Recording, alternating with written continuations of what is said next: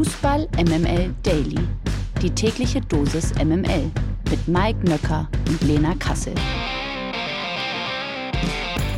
Einen wunderschönen guten Morgen. Es ist Dienstag, der 9. Mai. Ihr hört Fußball MML Daily. Das freut uns sehr. Und ich kann euch sagen, der Mann hat es aus dem Westfalenstadion herausgeschafft. Wer hätte das gedacht? Guten Morgen, Mike Nöcker. Guten Morgen, Lena Kassel. Und ist das, ich meine, ich muss mal sagen, gestern hatte ich das gesamte Westfalenstadion als Studio und heute Oh ja. sind wir hier. Ich weiß gar nicht, was ich. Mir stockt der Atem.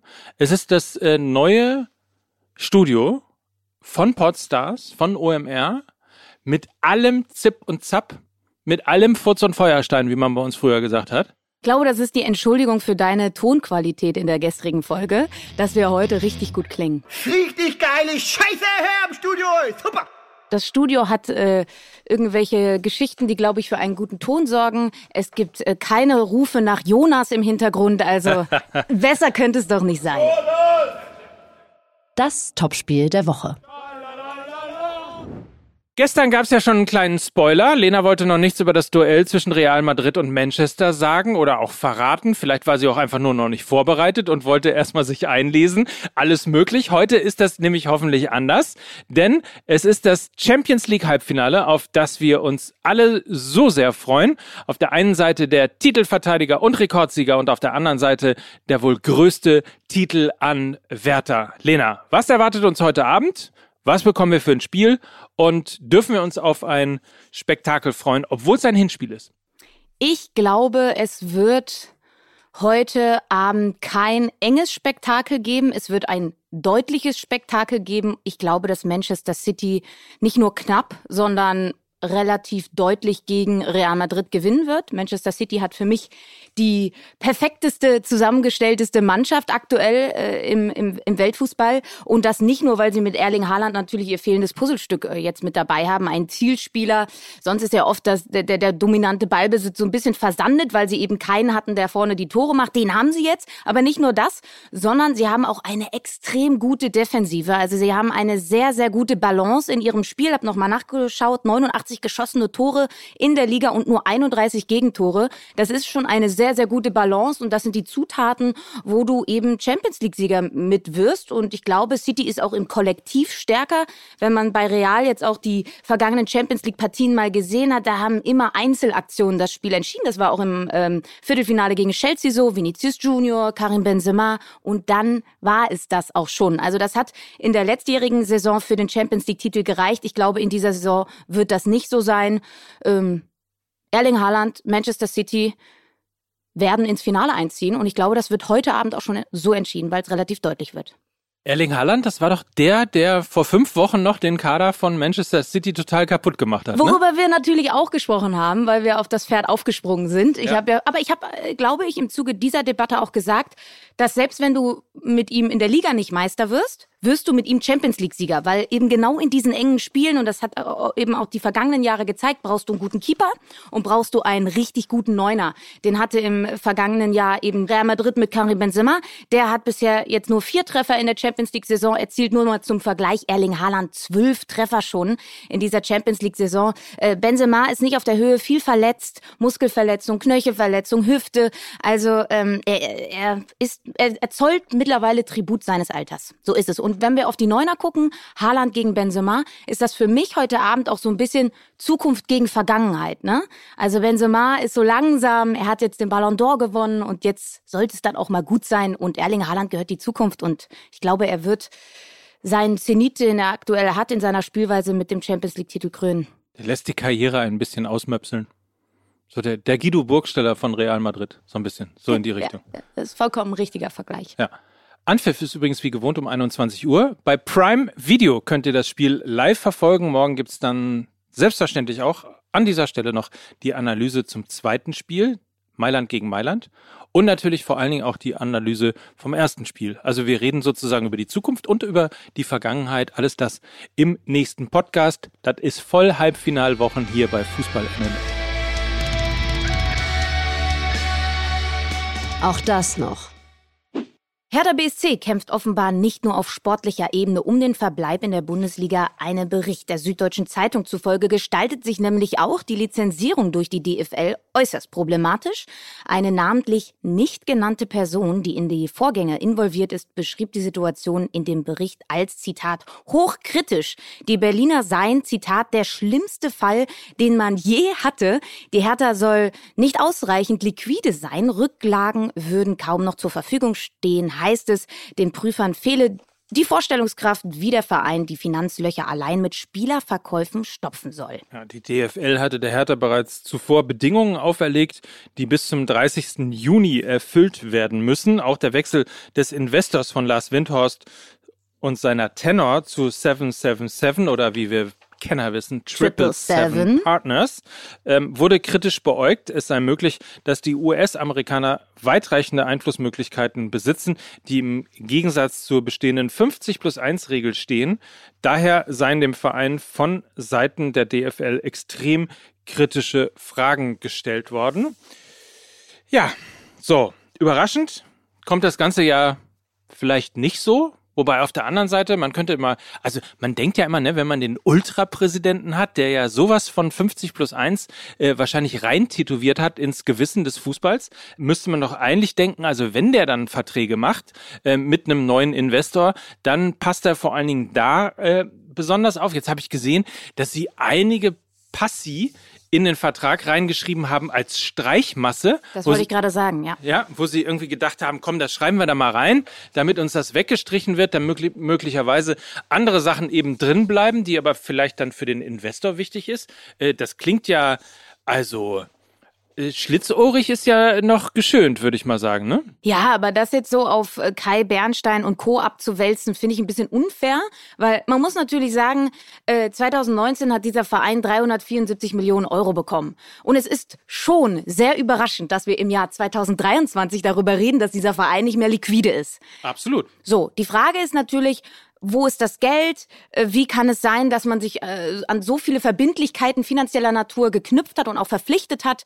Und Kai Bernstein und Co., die kehren halt so ein bisschen die Scherben von Preetz, von Schiller, aber auch von Freddy Bobic auf. Und ähm, man sieht dann eben, wenn wir den Vertrag jetzt so ein bisschen sehen, wie dramatisch die Lage tatsächlich war, dass sie so viele Sachen sozusagen ähm, an den an den Partner Triple Seven übergeben mussten und auch ein bisschen Wirkmacht ihm geben mussten, damit er überhaupt in diesen Verein einsteigt. Also es ist wirklich sehr sehr brenzlig und wenn man sich fragt, wo das Geld hin ist, dann führe ich immer gerne den Vergleich von Christoph Piontek an, weil er ist halt einfach für mich so der symptomatische Fehleinkauf gewesen aus den Prezjahren. Er hat 24 Millionen Euro Ablöse gekostet, hat einen Vertrag bekommen, wo er 6,7 Millionen Euro im Jahr verdient.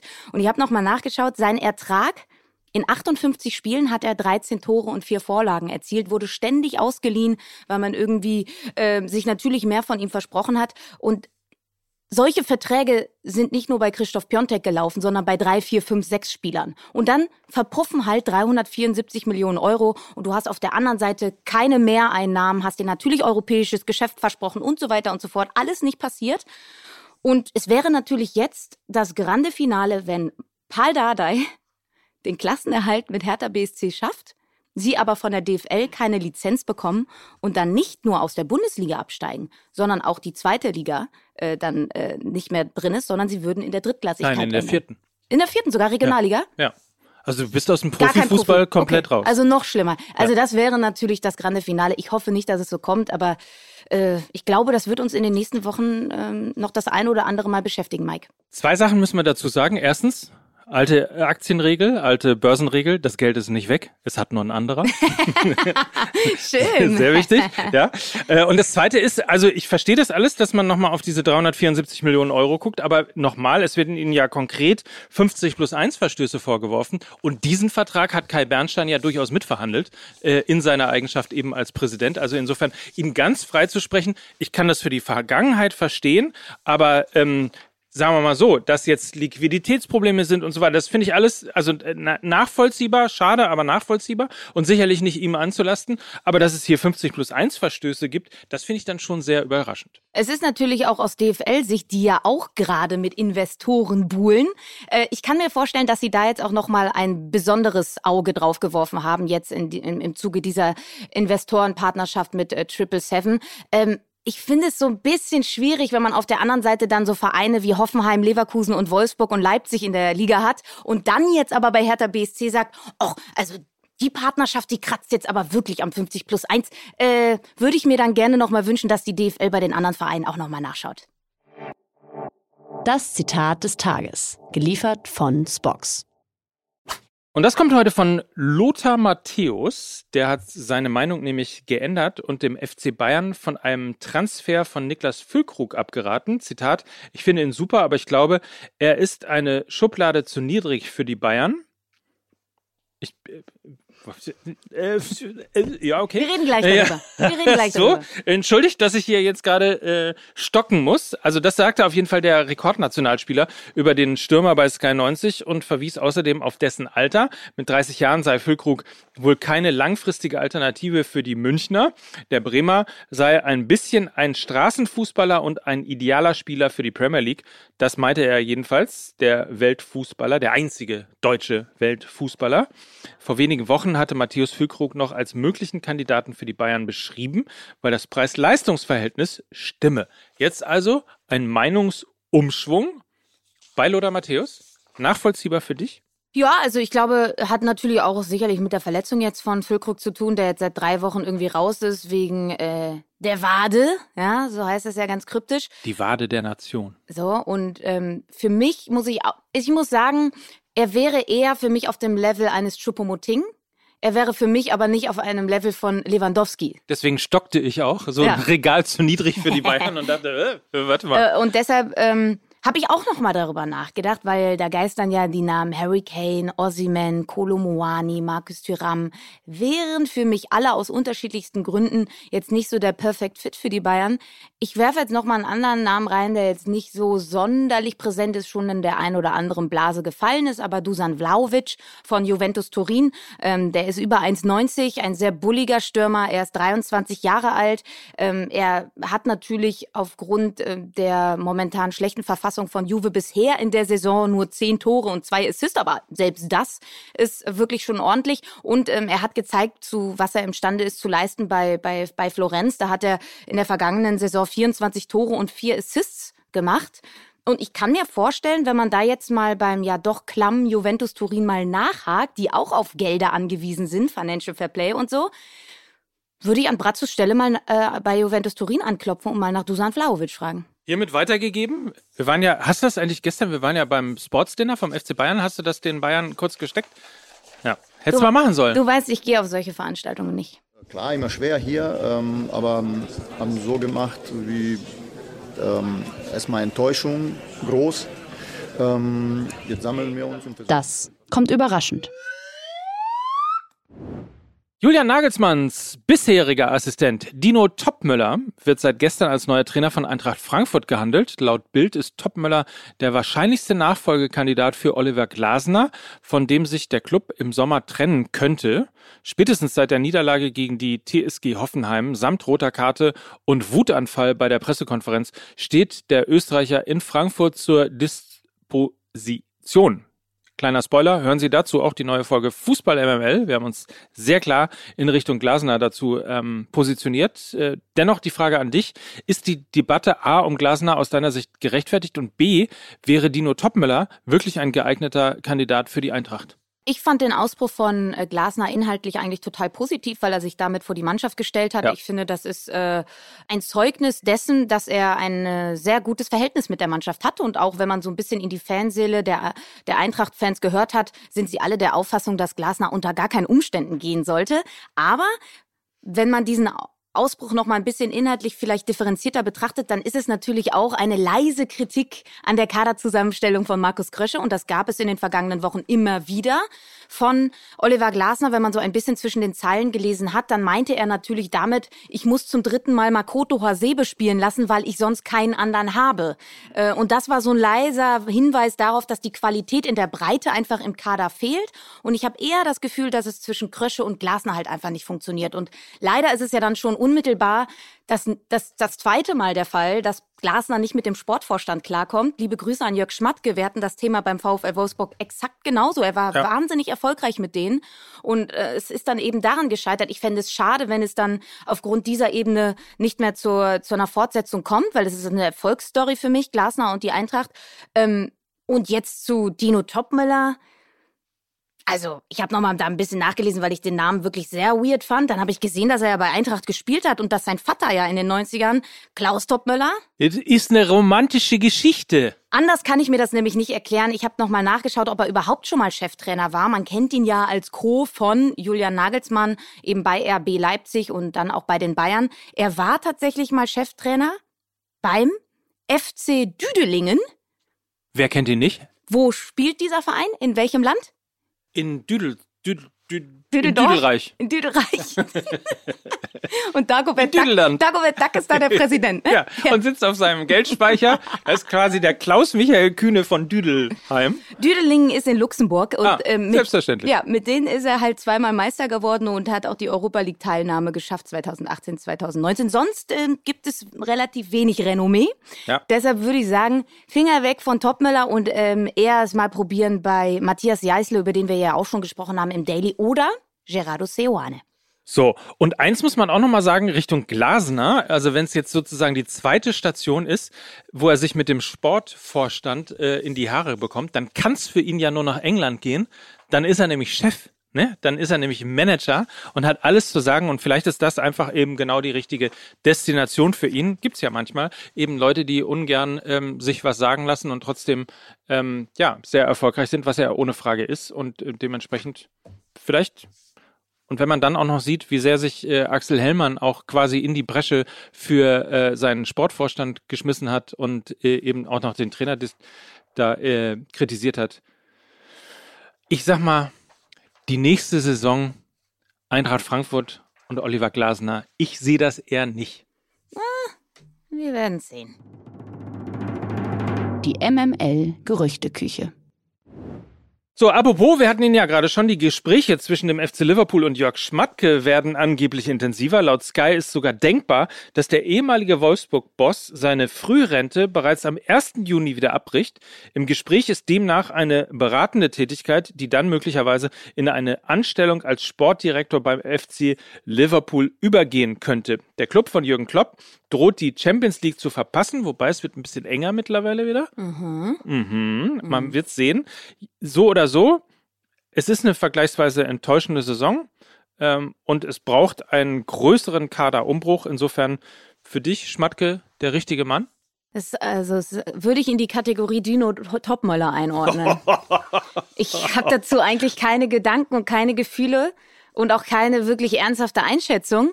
Also entweder das ist irgendwie so eine Ente, die er noch mal irgendwie so reingebracht hat in die Medienwelt, weil er dachte, ach komm, jetzt ist auch ein bisschen langweilig in der Rente. Ich kann es mir unter keinen Umständen vorstellen. Er, er hat 0,0 internationale Erfahrung, also zero.